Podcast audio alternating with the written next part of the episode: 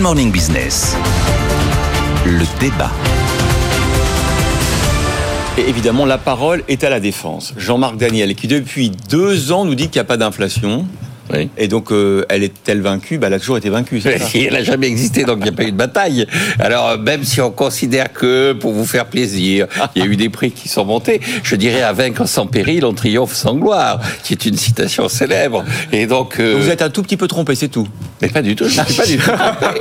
Se sont trompés. Je renvoie quand même les gens à deux articles très importants de euh, d'abord de James Galbraith et l'autre de Paul Krugman pour expliquer pourquoi effectivement ceux qui se sont trompés, ce sont ceux qui quand on disait que le mécanisme d'hausse des prix serait temporaire. Et il se pose la question de savoir pourquoi effectivement des économistes connus et reconnus ont adhéré à ce discours qui était un discours qui, sur le plan économique, pour eux n'avait pas de sens et pour moi aussi. Alors on peut faire un état des lieux. Hein. Est-ce qu'elle est vaincue? C'est quand même la question. Est-ce qu'il y a encore des hausses de prix? Au niveau mondial, je regarde les prévisions de l'OCDE. 2022, 8% d'inflation au niveau mondial. 2023, 6,5%. 2024, 5%. 2025, 3,9%.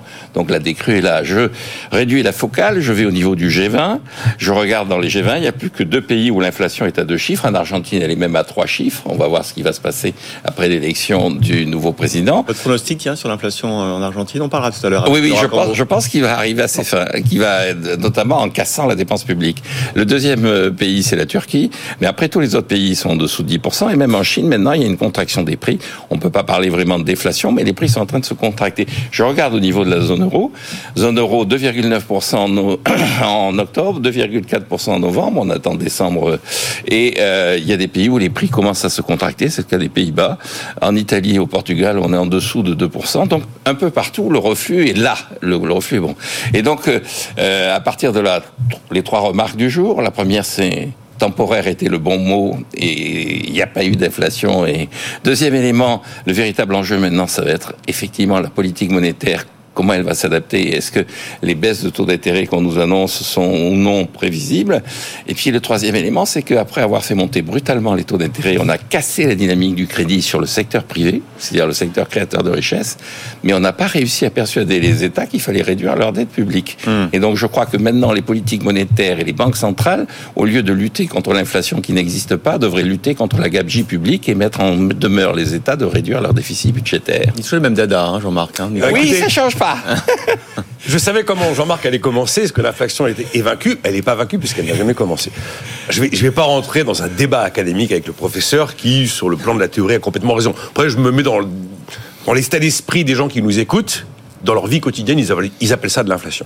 Alors on peut appeler ça l'indice des prix à la consommation, qui ne va pas refléter la définition exacte de l'inflation. Euh, en tout cas, clairement, aujourd'hui, les marchés font le pari que vaincue, oui, elle l'est. Ils ont la perspective qu'on se dirige paisiblement mi-2024, donc beaucoup plus tôt que prévu, autour de ces fameuses cibles qui sont les cibles des banquiers centraux.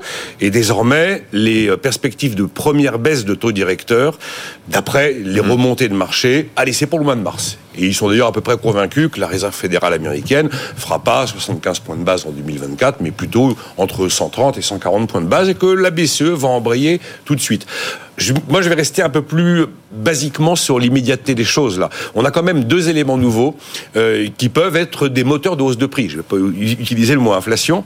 Euh, on a eu des annonces hier sur le prix du fret maritime, pas des petites annonces. Bah, c'est MACGM qui a doublé le prix de ce conteneur. double le prix de 3 000 à 6 000 dollars. Le Asie Méditerranée occidentale passe de 3 000 à 6 000 dollars et l'autre annonce c'est le danois Maersk qui est encore plus gros que CMA-CGM et qui a indiqué hier que c'était terminé ben le trafic par la mer Rouge jusqu'à nouvel ordre. Donc on va avoir un phénomène de les fameux phénomènes de tension de l'offre là qu'on a connu au début, qui étaient des vrais moteurs de hausse de prix.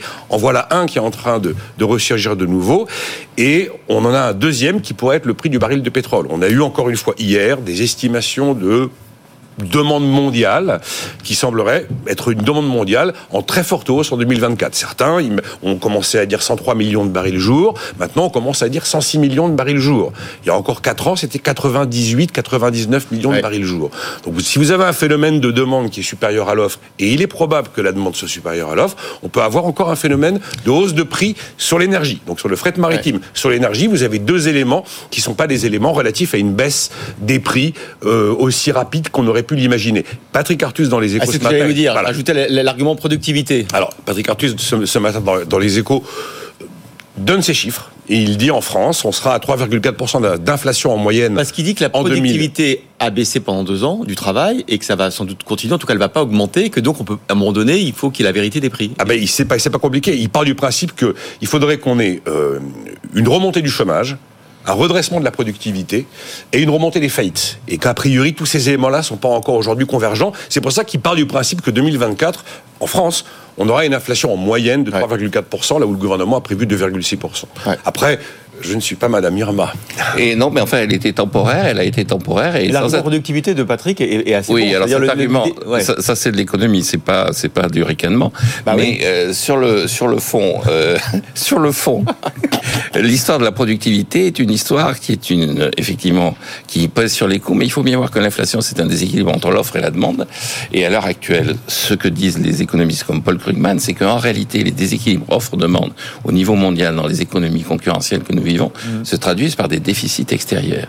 Et donc le problème d'un certain nombre de pays, c'est effectivement que des pertes d'efficacité, de compétitivité par baisse de productivité se traduisent par un creusement du déficit extérieur et pas par des hausses de prix. Mm. C'est ce qu'on voit aux États-Unis, c'est ce qu'on voit en France, hélas.